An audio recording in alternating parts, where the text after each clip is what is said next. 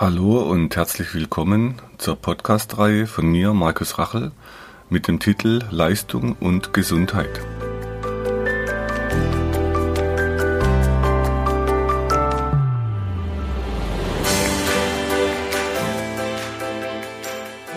Heute erzähle ich über die Myoreflextherapie, die Lehrmeister, ihre Anwendungen und ihre Weisheiten.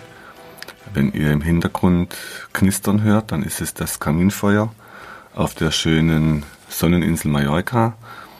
Da sitze ich bei meinem Mentor für Podcasting, bei Michael. Und deshalb, morgens ist es ein bisschen kühl schon, deshalb Kaminfeuer.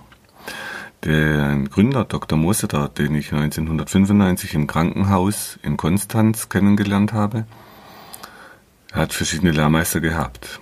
Ähm, der erste war der Walter Packi, der ist ein Pionier der Biokinematik und Biokybernetik in Freiburg.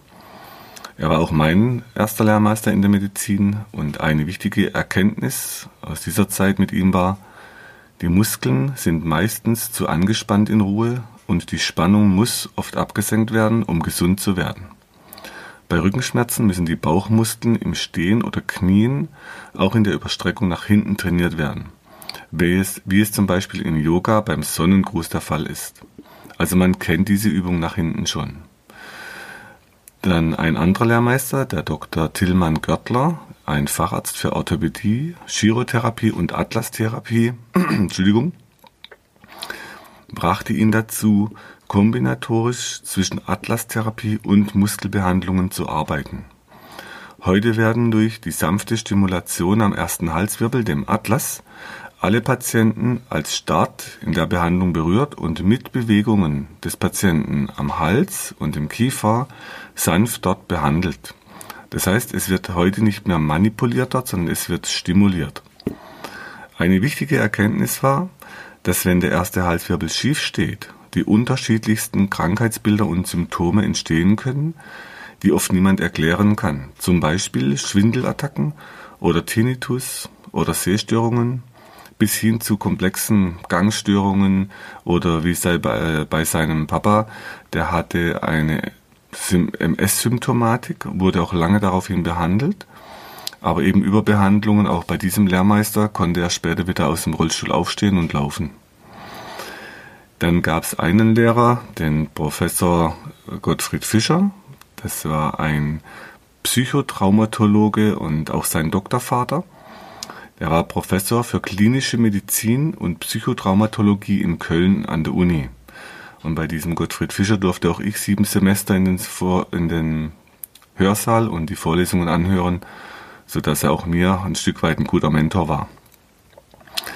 Der Gottfried Fischer lehrte, dass Körper und Psyche und Seele genauso wenig zu trennen sind wie Schmerz und Körperempfinden und die Biografie und Erregungsmuster im Gehirn.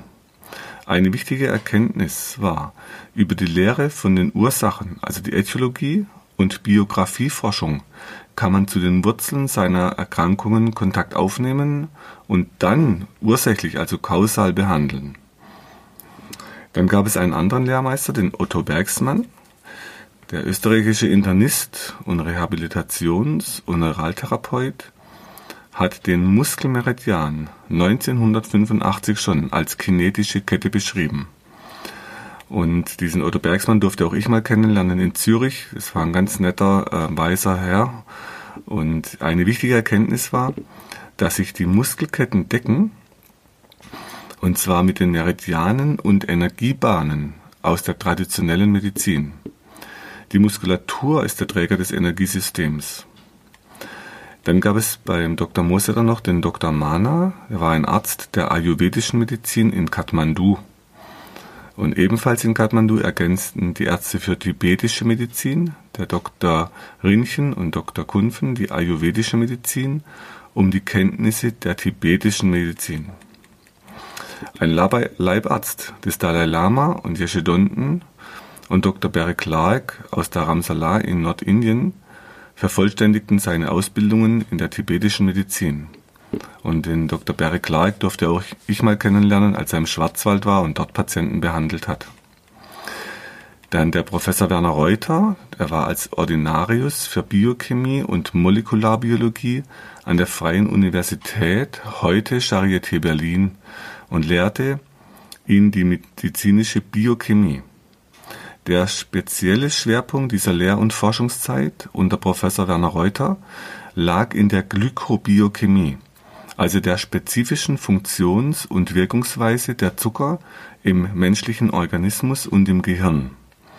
Und heute beforscht der Dr. Mosetter dieses Gebiet sehr ausführlich und hat da tolle ähm, Schaubilder auch fürs Gehirn dargestellt, wie die ganzen Stoffe zusammenwirken und was alles daraus für Krankheitsbilder entstehen können. Ähm, ich durfte selber auch den Werner Reuter kennenlernen, auch ein ganz netter älterer Professor mit unglaublich viel Wissen. Und eine wichtige Erkenntnis aus der Zeit war, dass nicht die Fette das Problem für den Menschen heute sind, sondern der viel zu hohe Zuckeranteil in der Nahrung was man jetzt auch aktuell sieht, äh, dass viel Forschung in die Richtung geht. Dann gab es eine Professor Dr. Dr. Gertrud Teuchert-Noth von der Universität Berlin, die mit Erkenntnissen wie Neuroplastizität, Neurogenese und Lernen auf mehreren Ebenen äh, zusammenhängen. Und diese Professor Teuchert-Noth durfte auch ich wieder kennenlernen. Ich war mal in Kiel, hatte eine Audienz bei ihr im Wohnzimmer. Und es ist wirklich spannend, ähm, dass auch aus von ihr eine wichtige Erkenntnis war, dass wir ein Leben lang Neues lernen können und unser Gehirn sich verändern kann. Dann gab es den Günter Haffelder, ein Physiker, Psychologe und Hirnforscher aus Stuttgart. Und er hatte einen sehr großen Einfluss auf das Denken und Wirken von Dr. Mosetter. Er misst Aktivitätsmuster im Gehirn. Ähm, eine wichtige Erkenntnis war, dass bei der Behandlung mit Myoreflextherapie eine Kommunikation zwischen der rechten und linken Hirnhälfte entsteht. Und als ich den Günter Hafelder damals äh, mitbesucht habe in seinem Institut in Stuttgart, Stuttgart-Feuerbach, da haben wir Messungen gemacht am Gehirn und er sagte damals, er weiß zwar, er, er kennt die Methode nicht, ähm, was er aber auf diesen Mustern sieht, diese Kommunikation und es muss wohl wehtun. Und damit hatte er auch recht. Dann gab es beim Dr. Moser dann noch den Ralf Ranglik, den Bernhard Peters, Jürgen Klinsmann, Roland Eitel und viele andere Menschen im Hochleistungssport. Und da wird heute sehr erfolgreich zusammengearbeitet, auch mit verschiedenen Fußballvereinen. Und von diesen Profis lernte er alles Essentielle über die Welt des Profisports. Hier fließen heute viele Erkenntnisse aus allen Bereichen mit ein. Eine wichtige Erkenntnis war, die Leistung langfristig zu steigern und die Gesundheit nicht zu verlieren. Und dabei aber eben viele Dinge im Blick zu haben, eben Ernährung, die Muskulatur im Bewegungssystem, dann die psychologische, die ähm, Persönlichkeitsentwicklung der Spieler. Wir können alle gespannt sein, wohin der Gründer Dr. Kurt Mosetter die Myoreflex-Therapie noch führen wird. Natürlich gab es auf dem Weg der Entwicklung noch weitere wichtige Lehrer und Erkenntnisse.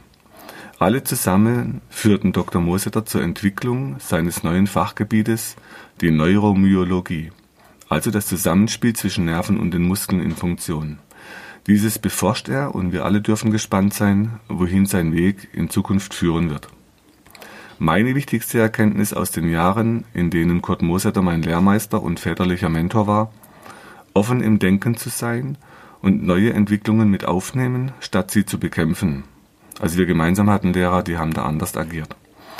So entstand meine eigene Therapie, die Myohydrotherapie im Wasser, aus verschiedenen Erfahrungen. Wenn du meinst, dass dir diese Infos helfen oder du weitere Infos suchst, schau auf meiner Website unter www.muskel-gesundheit.de rein. Für Übungen schaut auf YouTube und hinterlasst mir, wenn ihr wollt, eine Bewertung.